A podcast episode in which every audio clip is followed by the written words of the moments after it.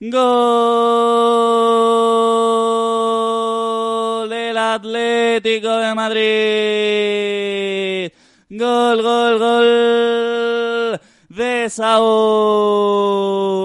Se nos coló la música también. Música para los oídos que marque el Atlético de Madrid en este partido. Que haya un gol al menos. No lo esperábamos. Pero recibió Saúl en la frontal del área. Y con la pierna zurda. Con la pierna zurda la colocó a la derecha de Joel que no pudo hacer nada para evitar el gol. Marca el Atlético de Madrid. 70 de partido en el Vicente Calderón. Atlético de Madrid 1. Eibar 0.